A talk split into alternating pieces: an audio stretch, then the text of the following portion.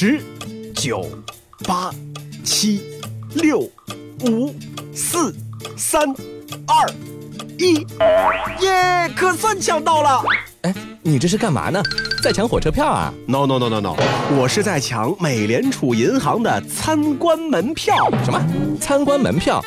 那你直接到那儿买不就行了吗？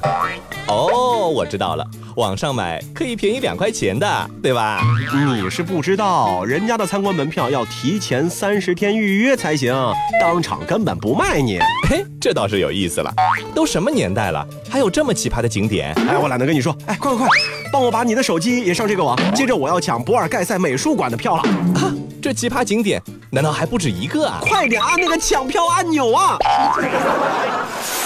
环球地理，大家好，我是胖胖。各位好，我是汤米。在这个世界上的某些地方啊，并非险峻崎岖的高山，亦或汹涌湍急的河流，但想和他们相遇，却也要费一番心思，只因为他们不约不见。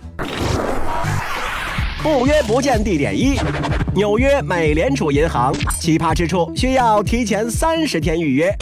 美联储啊，是一个经常在新闻中出现的词汇。它的全称呢是美国联邦储备系统，旗下有十二家分布在美国主要城市的地区性联邦储备银行，其中最大最重要的一家呢就位于纽约。纽约美联储银行的参观行程包括博物馆和金库两个地点，只在每个工作日下午开放一个小时。虽然参观完全免费，但是必须提前三十天预约。最重要的一点是啊，如果你迟到了，那就不得进场了。这个纽约美联储银行的参观预约之难啊，甚至是比我们双十一期间抢热门货还厉害。嗯，每天的预约时间呢是在美国东部时间的九点，也就是北京时间晚上十点。这个时候啊，你就要进入抢票官网，不停的刷新，看看自己是不是能够成为三十天后参观日中二十五个幸运儿之一。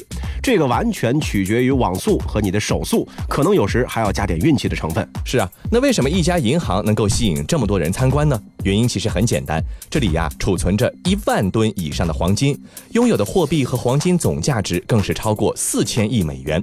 而游客将有机会一窥这座全球最大的黄金宝库，即使只能隔着栅栏观摩一小部分的黄金，也并不能亲手触摸它们。但是那种置身在黄金乡的奇特感觉，也足以震撼每个人的感官了吧。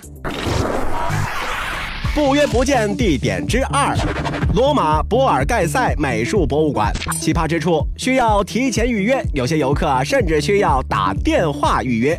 那在最新的世界遗产榜单上啊，意大利以五十三个雄居榜首，而首都罗马呢，拥有数量庞大的世界级教堂、历史遗址、美术馆和博物馆。想要从中挑选几家游览，着实不是一件容易的事。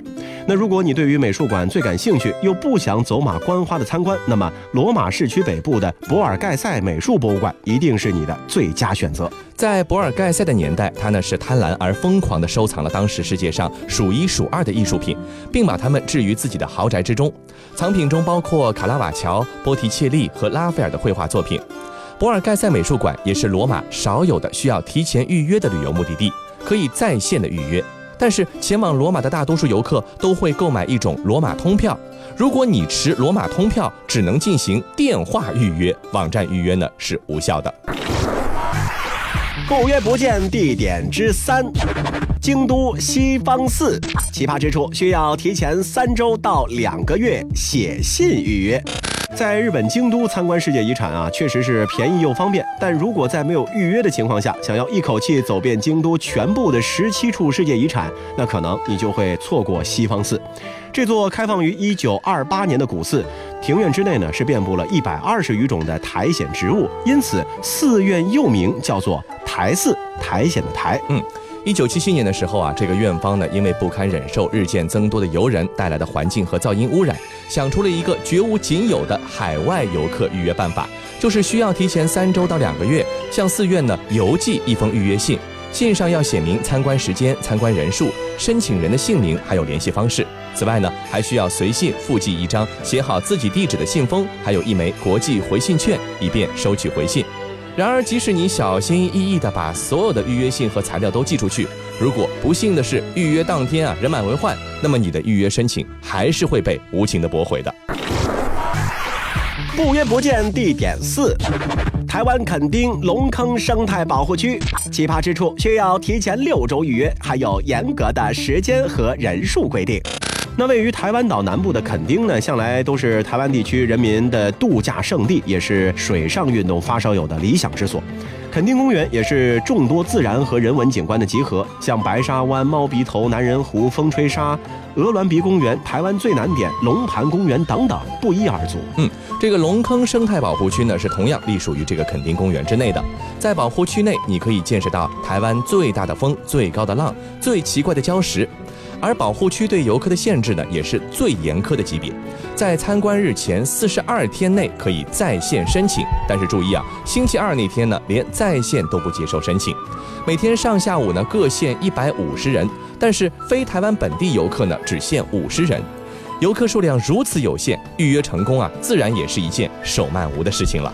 这有些地方呢需要预约才能参观，而有一些地方啊，虽然说它不用预约，但是因为离我们太遥远了，想去一趟也不是一件容易的事情。嗯，比如说位于南美洲国家智利的百内国家公园，虽然说离世界上很多地方的人们都有十万八千里之遥，但它是自然爱好者的乐园，是户外运动者的天堂，是全球自然风光摄影师梦寐以求的伊甸园。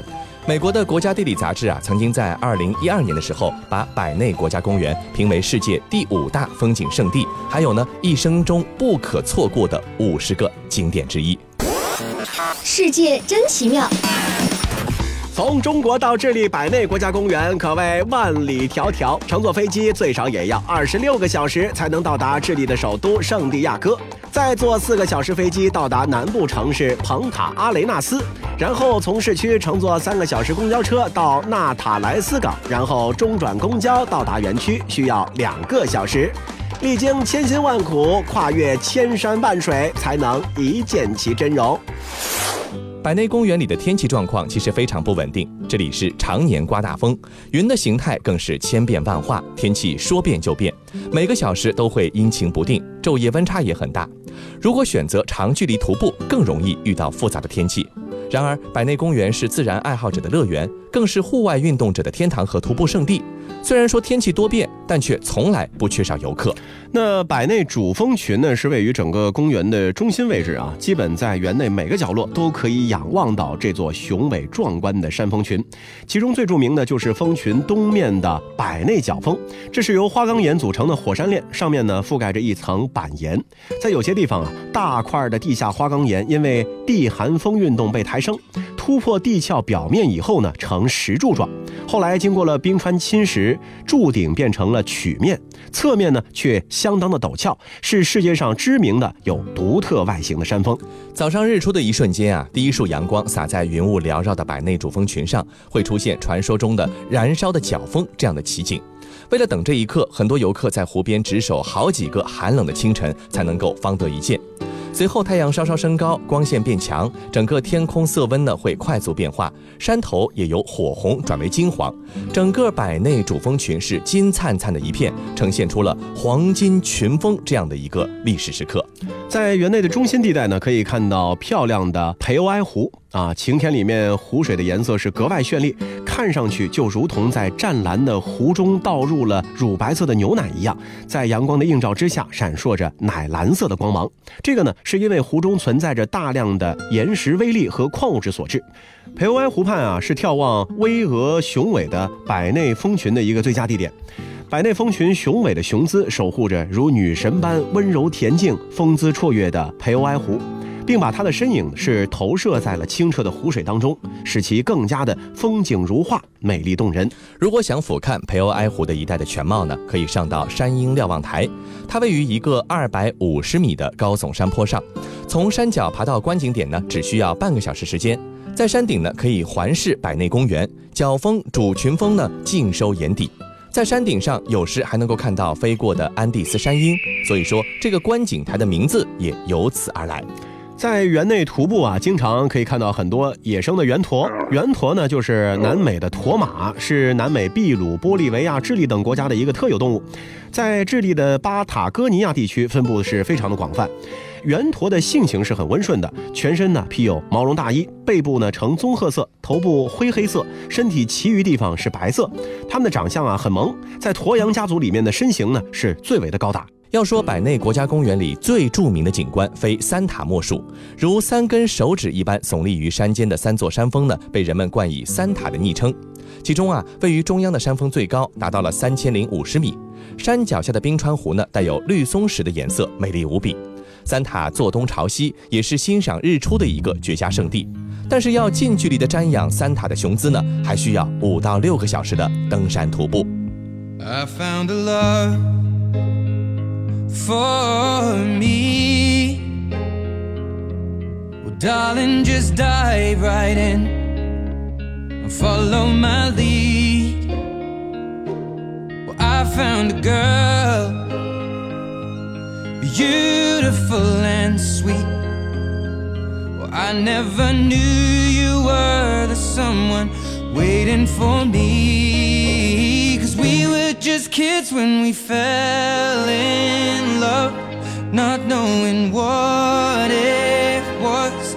I will not give you up this time. Well, darling, just kiss me slow. Your heart is all I own, and in your eyes,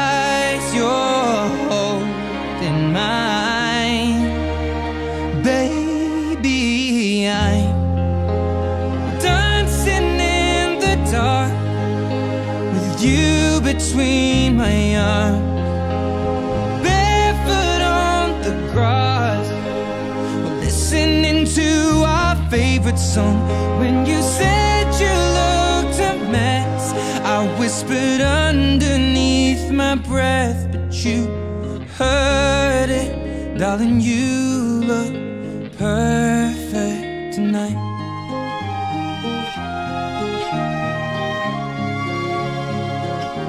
Sei la mia donna, la forza delle onde del mare. Cogli i miei sogni, i miei segreti, molto di più. Spero che un giorno l'amore che ci ha accompagnato diventi casa, la mia famiglia diventi noi e siamo sempre bambini, ma nulla impossibile, stavolta non ti lascerò, mi baci piano ed io torno ad esistere e nel tuo sguardo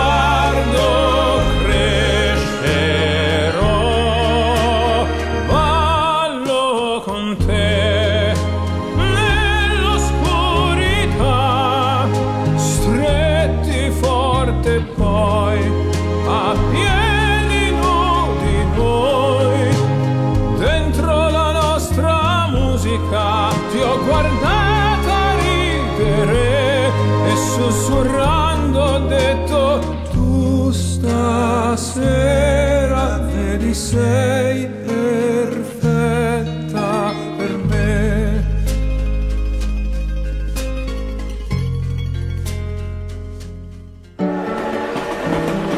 环球地理，欢迎回到环球地理，大家好，我是胖胖。各位好，我是 Tommy。去百内国家公园这样遥远的地方旅行，自然是为了能够见到独一无二的自然美景。但是有的时候啊，也不得不面临一些危险情况。那求救信号 SOS 就变成了在紧要关头的一根救命稻草了。SOS 已经广为人知，但这三个字母究竟代表什么意思？其实有着很多说法。呃，Save our souls，救救我们的命，Save our ship，我们要沉了，救救我们的船。！Send our sucker，快快快，把我们的求救信号发出去！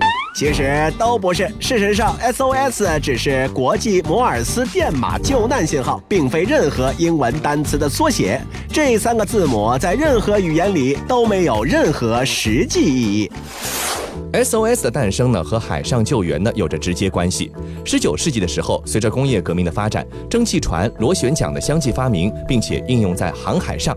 和之前的帆船相比，机器动力的船呢，不但越来越快，而且越跑越远。但由于那个时候的通讯技术呢比较落后，如果船只在海上遇险遇难，那就只能听天由命了。那么就在这个时候啊，英国人马可尼和波波夫站了出来，他们分别发明了无线电报机，并开始使用摩尔斯电码传递信息。在一八九六年呢，实现了海岸和船舶之间的第一次通讯。两年之后，英格兰海岸附近的遇难船舶成功的通过无线电发送求救信号，并且获救。这个就是最早的无线电救援记录。嗯，那由于无线电在当时呢没有统一的标准，各国船员都有着各自的习惯和语言，因此啊，求救信号是五花八门。一九零三年，第一届国际无线电报会议召开，提出确定规范的船舶遇难无线电信号。英国是一个航海大国，无线电呢又是英国人发明的，因此马可尼无线电公司提出的 CQD 就在英国的支持下成为了国际通用的遇难信号。行走小百科，CQ 是全部无线电台都要应答的意思，后面加上一个 D 是遇难的意思。但是啊，CQD 和 CQ 太像了，这两个信号只有一字之差，很容易引起混淆，这怎么行？人命关天，必须尽快解决，那就继续开会去解决这个问题。一九零六年，第二届国际无线电会议召开，要为 CQD 找一个替代品。会上有一位德国专家呢，是建议采用德国的经验，使用 SOE 作为统一遇难信号。但是有人提出了，字母 E 在摩尔斯电码中表示为一个短音，在拍发或者说接受的时候呢，很容易被误解或者错过。那经过商量呢，大家最终决定用第一个字母 S 去代替 E，于是 SOS 就代替了 CQD，成为了国际统一无线电遇难求救信号。那么从一九零八年七月一号开始啊，SOS 就正式上位，取代 CQD 成为了新的国际统一求救信号。一九零九年八月份，美国的阿拉普豪一号船由于尾轴破裂无法航行，拍发了 SOS 的信号，SOS 的信号呢就第一次被使用了。同一年，游轮斯拉沃尼亚号在葡萄牙的亚速尔群岛附近呢受到撞击，船员在慌乱中发送了 SOS 信号，被周围的船舶接收到，并且呢是迅速赶往救援。这是利用 SOS 信号成功救援的早期实例。虽然说被成功运用了两次啊，但是在相当一段时间里面，绝大多数船员还是习惯使用原有的信号 CQD。呃，这个时候举世闻名的泰坦尼克号沉船事件，让 SOS 彻底被更广大范围里的人们认识并接受了。一九一二年的四月十四号晚上二十三点四十五分，泰坦尼克号在加拿大纽芬兰岛以南大约二百千米的大西洋海域和冰山相撞，船长下达发送求救信号的命令。当时啊，最先发布的求救信号还是 CQD，但是一直没有得到回应。而此时，距离泰坦尼克号只有几海里远的加利福尼亚号上呢，没有报务员在值班，就错过了泰坦尼克号发布的求救信息，也错过了最佳的救援时间。最后啊，在走投无路的情况之下，报务员菲利普斯是决定发送 SOS 求救信号。幸运的被远在纽约的一位叫做萨洛夫的人接收到了，他意识到这个事态相当严重，果断的用无线电向全世界播报了这一消息。那到了第二天黎明，卡帕蒂亚号终于是赶到了出事地点，并且救出了七百零五名幸存者。泰坦尼克号的悲剧啊，让人们认识到了这个通讯的重要性。越来越多的船舶装备了无线电报设备，而且呢，还实行全天候、二十四小时无线电信号的监听。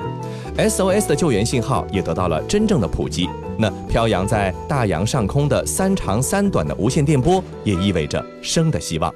那在旅行的过程当中呢，我们当然是最不希望听到 SOS 的求救信号了。嗯而比较想要听到的呢，是有美妙的音乐旋律相伴在我们的耳旁。嗯那一定会为我们的旅行是增添色彩。那接着呢，我们就去到一个充满了音乐的国度，去体验一番音乐的魅力。这个地方啊，是名副其实的世界音乐之都，诞生了莫扎特、海顿、舒伯特、施特劳斯等音乐巨匠。他们将最美妙的旋律奉献给了这个世界，不少作品啊，至今是影响深远。这里呢，还盛产高颜值的小镇，风景秀丽如世外桃源一般的小镇，一向是度假的理想目的地。最具人气的哈尔施塔特常年呢是位居最美小镇的排行榜榜首。这里呢还是不少家喻户晓的影视作品的取景地，《音乐之声》《茜茜公主》等不少赢得了世界瞩目的经典影片就是在这里取景的。艺术和美在这里完美结合，这个地方呢就是奥地利，也是一个属于完美主义者的国度。奥地利国土虽小，但是啊影响却很深。哈布斯堡王朝建立了长达六百年的统治，过往的辉煌仍旧闪耀在古老的巴洛克式的宫殿和维也纳、因斯布鲁克、萨尔茨堡悬有奢华顶灯的咖啡屋里。除了宏伟的建筑，奥地利的户外运动也同样是魅力无穷。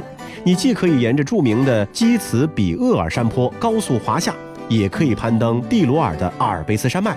或者沿着生机盎然的多瑙河河畔骑单车，你会发现这片神奇土地的美丽之处。嗯，让我们先去维也纳走一走。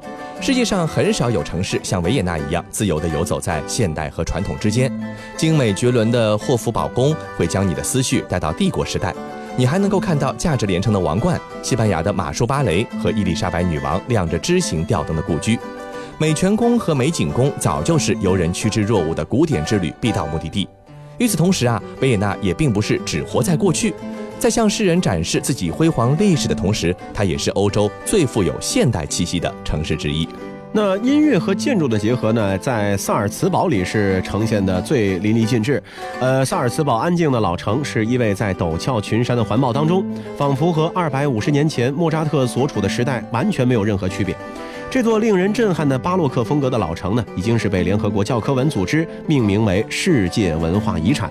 无论是从地面平视，还是从萨尔茨堡的要塞俯瞰，都一样的迷人。在奔腾的萨尔查赫河对岸呢，矗立着米拉贝尔宫，宫殿四周围绕着精心修剪过的花园。如果这些都不合你的胃口，你大可完全忽略这个宏伟之地，而直接前往电影《音乐之声》的拍摄地，欣赏一下迷人的乡村景色吧。在奥地利啊，最受游客欢迎的小镇呢，一定是非哈尔施塔特莫属了。在那里，到处都是湛蓝的湖泊和陡峭的高山，风景秀丽的奥地利的湖区一向是度假的理想目的地。平静的湖水吸引了众多游客前来划船、钓鱼、游泳，或者就慵懒地待在岸上欣赏美景。晶莹剔透的一湖碧水，湖岸点缀着五颜六色的房子、徜徉的天鹅和巍峨的群山。哈尔施塔特呢，看起来就像是宁静的世外桃源。因其自然风光以及四千五百年前的人类居住遗址，哈尔施塔特呢已被联合国教科文组织列为了世界遗产地。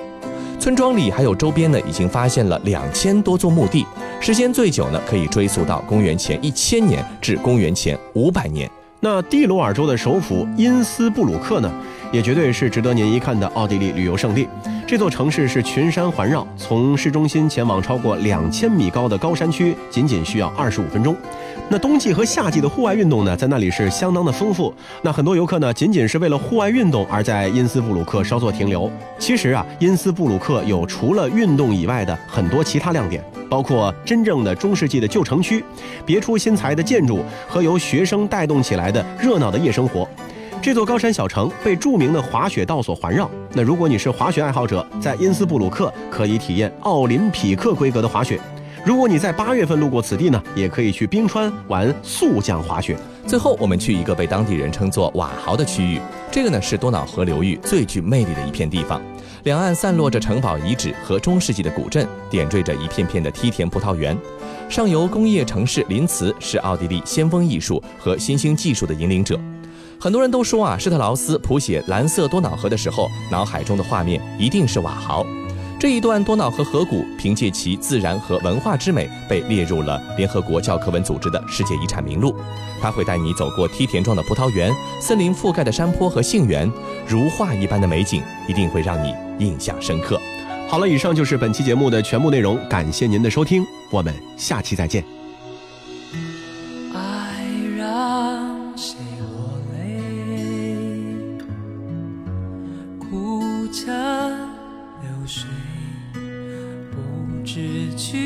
去向，往事在每一页，陪伤心人入睡。